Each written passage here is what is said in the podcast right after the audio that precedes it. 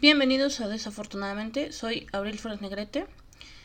Hay algo que me gusta mucho del podcast y del proceso completo de planear y de ejecutar eh, el podcast y es que siempre aprendemos algo. No solo ustedes, yo también. Porque yo sé que a veces no lo parece, pero sí me preparo para el tema y sí investigo algunas cosas. En el capítulo del día de hoy vamos a hablar sobre fobias, pero nos vamos a poner un poquito más serios que en el capítulo pasado. Para esto vamos a definirlo primero. Una fobia es un temor fuerte e irracional de algo que representa poco o ningún peligro real. En otras palabras, le tenemos un chingo de miedo a algo que no nos puede hacer daño. Es más, de hecho, el miedo radica en el más en lo que te imaginas que pueda pasar que en lo que realmente pasa. Eh, un- una fobia es un, forma parte de los trastornos de ansiedad, sí está en el DSM-5, que es el Manual de Diagnóstico y Estadístico de los Trastornos Mentales. Las fobias se dividen en dos. En las fobias simples o específicas, porque luego de simples no tienen nada, y las fobias complejas. Las fobias específicas son aquellas que tienen que el objeto de miedo es un objeto, un animal, una actividad o una situación. Por lo tanto, la persona que tiene la fobia específica va a intentar evitar a toda costa verse frente al objeto, animal, actividad o situación.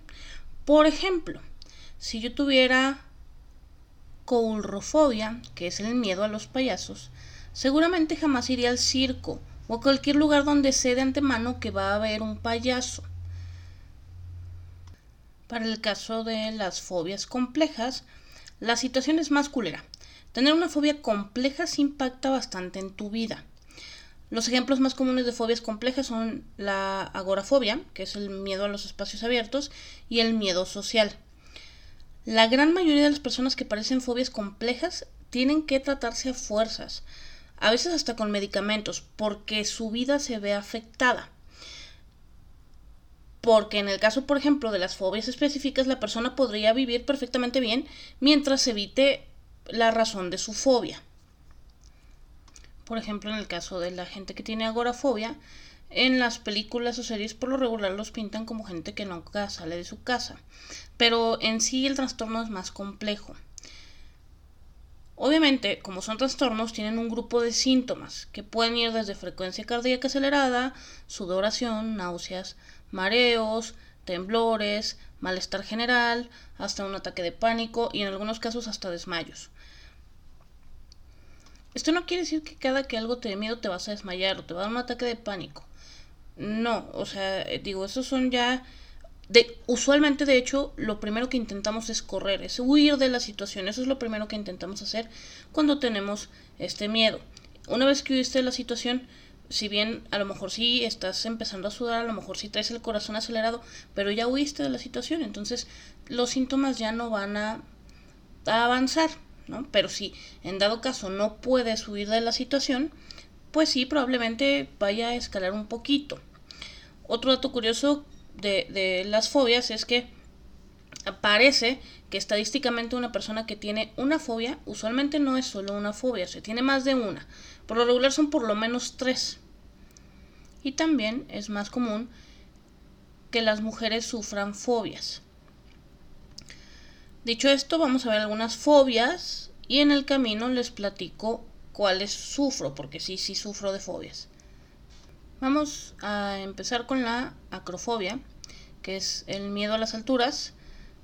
Este sí lo padezco. De hecho, desde que tengo uso de razón o desde que me acuerdo, yo, porque luego sí quería ser vaga, o sea, lo intentaba, ¿no? Y entonces todos mis amiguitos se subían al árbol y ahí voy yo para arriba, ¿no? Pero para bajarme diario era un show, o sea, diario estaba, o sea, todo el mundo se bajaba del árbol y a mí me tomaba horas bajarme del árbol y aparte necesitaba ayuda y aparte luego era de que no, no me ayuden, y, o sea, horrible. Y no aprendía yo que no debía de subirme a los árboles. En, actualmente pues todavía me ocasiona ansiedad, por ejemplo, tener que cruzar un puente peatonal.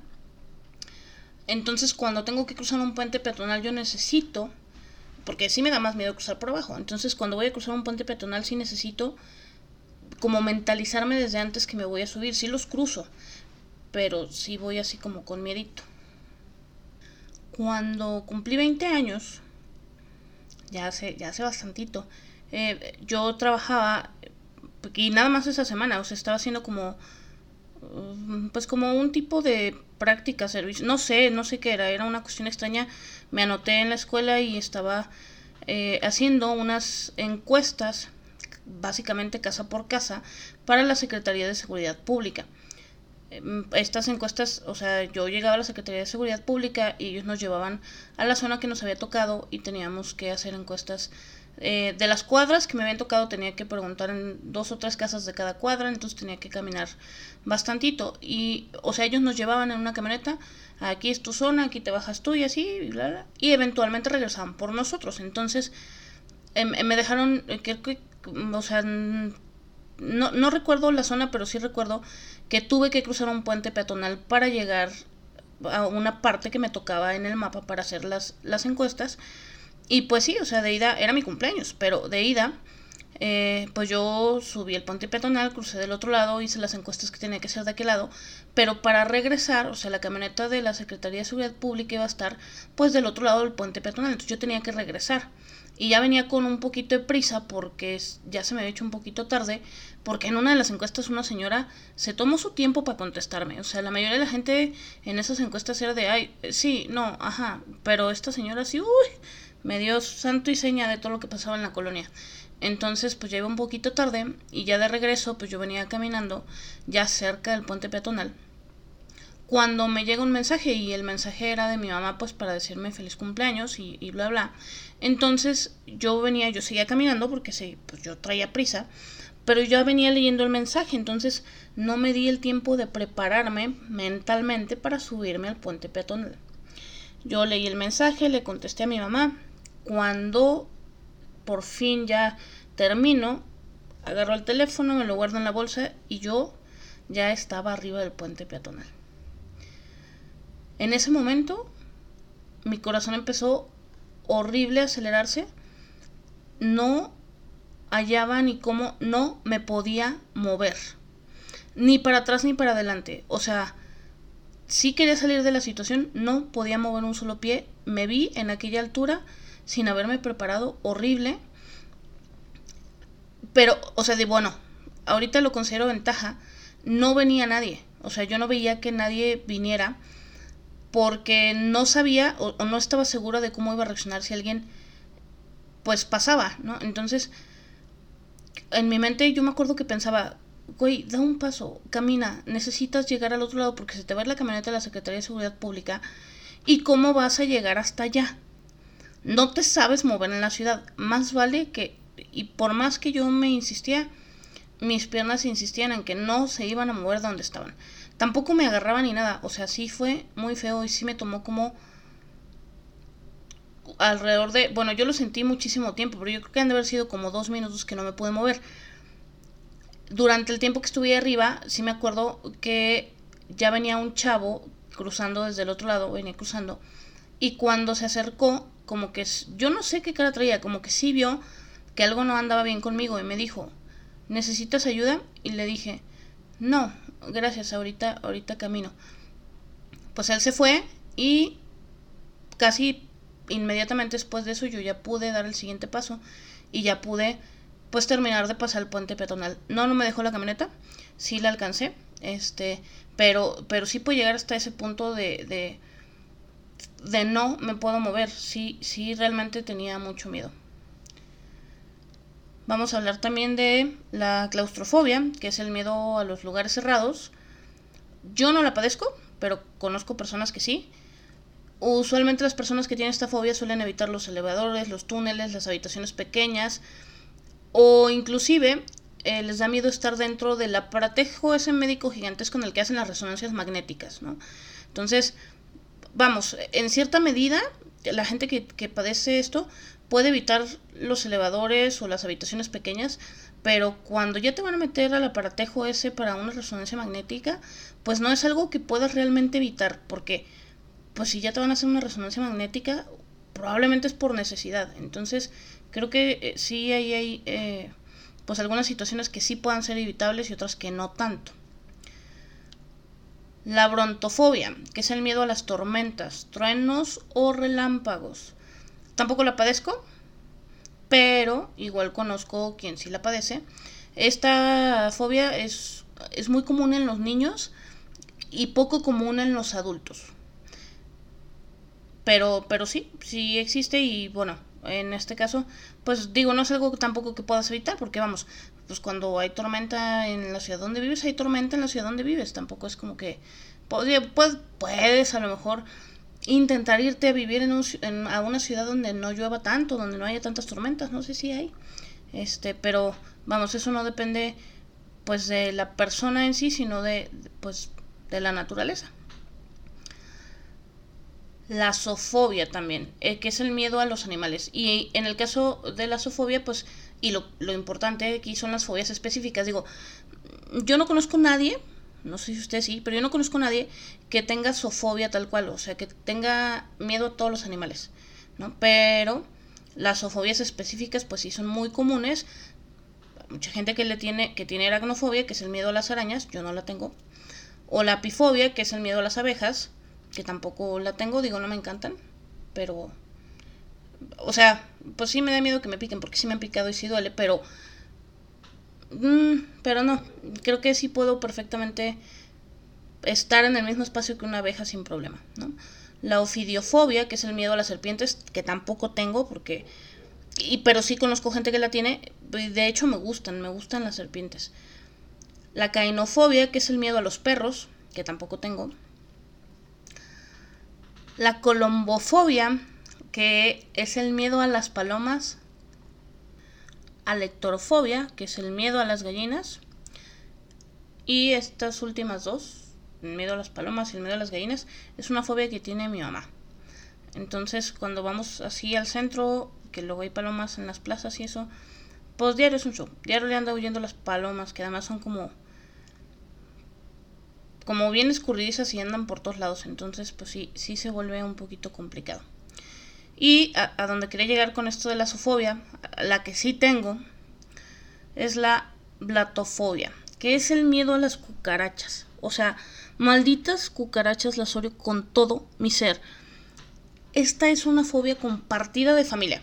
O sea, no solo mi mamá, mucha gente en la familia las tiene. Así que, pues ni les platico que cuando estamos en una reunión familiar y sale una cucaracha, eso se vuelve un caos, ¿no? Mi madre, con toda su sabiduría, decía que las cucarachas te siguen cuando te topas una cucaracha en la calle. digo, no obviamente de que, ay, ahí está ese güey, déjame lo sigo. No, no, no. Sino por protegerse. Y es que, pues las cucarachas sí se sienten en peligro. Y tú haces sombra. Y ellas buscan la oscuridad para esconderse. Entonces, si tú la brincas y corres, pues te van a seguir porque no es que en realidad te estén siguiendo a ti, sino que están siguiendo tu sombra. Y es horrible. O sea, entiendo que sean parte importante del ecosistema. Pero no seas mamón. ¿Quién chingados les puso alas? No las necesitan. Pueden huir corriendo. Bueno, tan no las necesitan que no las saben usar. Son bien pendejas para volar y con todo chocan. Es horrible. Eso es un fallo en la naturaleza. Esos seres no debieron de haber tenido alas. Eso está muy culero, la neta hace ya unos meses, bastantitos diría yo, eh, fuimos, fuimos mi mamá y yo a visitar a mi abuelita y en la entrada, pues, antes de entrar al departamento, hay un árbol muy grande y estábamos mi mamá y yo justo entrando, pero no me acuerdo a qué nos paramos. Algo nos detuvimos, o sea, no sé si a decidir si íbamos a ir a la tienda o qué onda. Cuando de repente sentí que algo cayó en mi hombro. Respiré, y me dije a mí misma, por el amor de Dios que sea una hoja. Volteé a mi hombro y de puro reojo alcancé a ver la mendiga cucaracha como perico en el hombro que traía.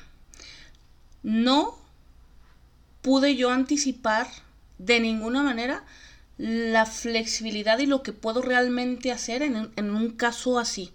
O sea, jamás en mi vida había sido tan ágil.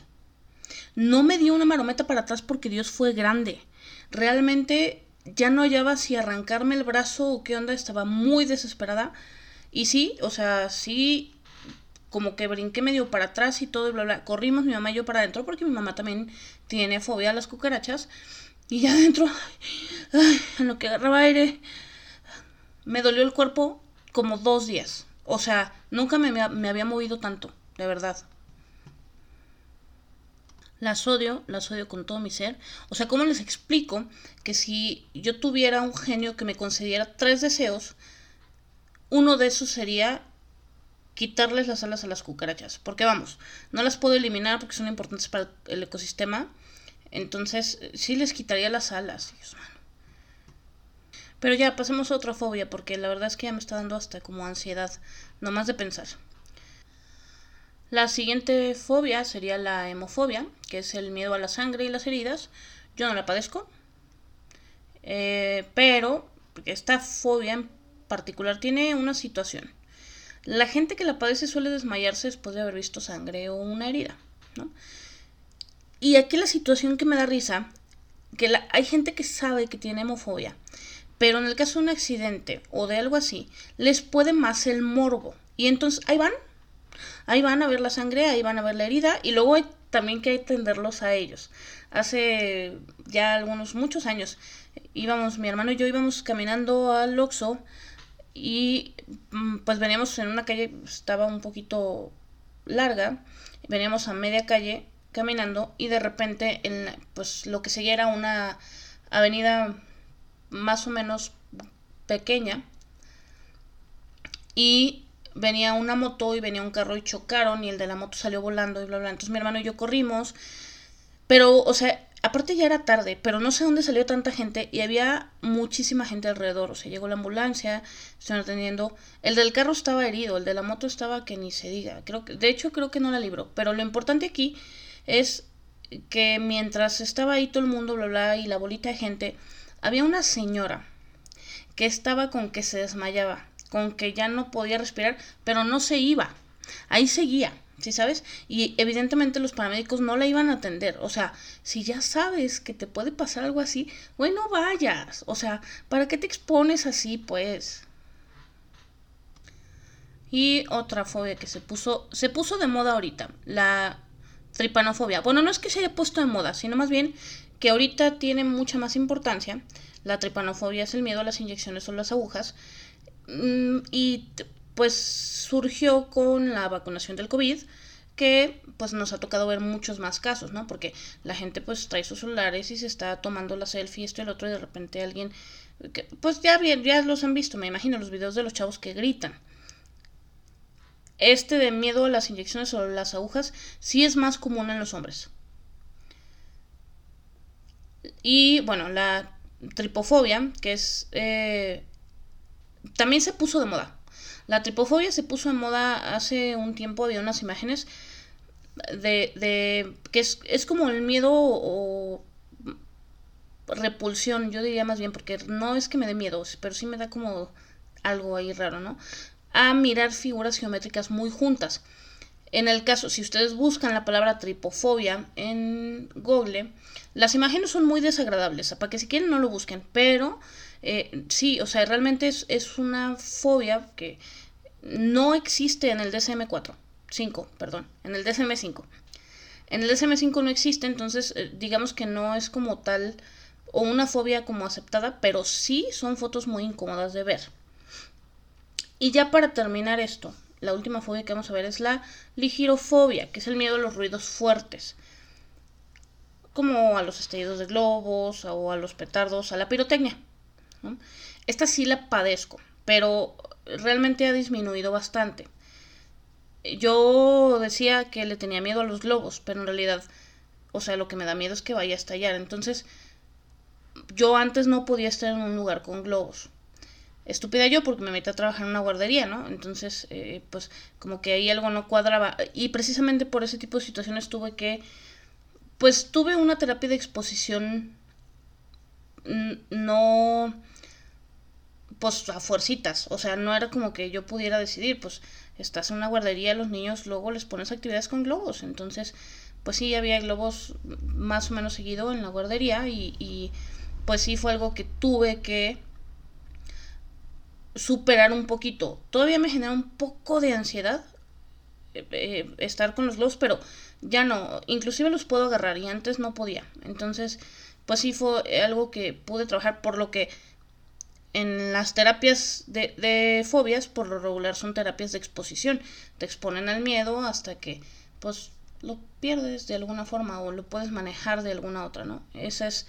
Y pues en la cuestión de la pirotecnia, yo como perro, yo, o sea, no corro y me escondo, pero sí no me encanta. Y luego hay veces que ya sé, ya lo vi, o sea, ya vi que va a explotar, pero truena y de todas maneras brinco. Entonces, sí, sí, todavía me ocasiona eso, como ansiedad. Y pues ahora sí, eso sería todo por hoy. Cuéntenme en mis redes sociales qué fobias tienen ustedes. No olviden que el podcast lo pueden escuchar en muchísimas plataformas y recuerden, no importa qué tan macho crees que seas, no existe manera heterosexual de reaccionar al vuelo de una cucaracha.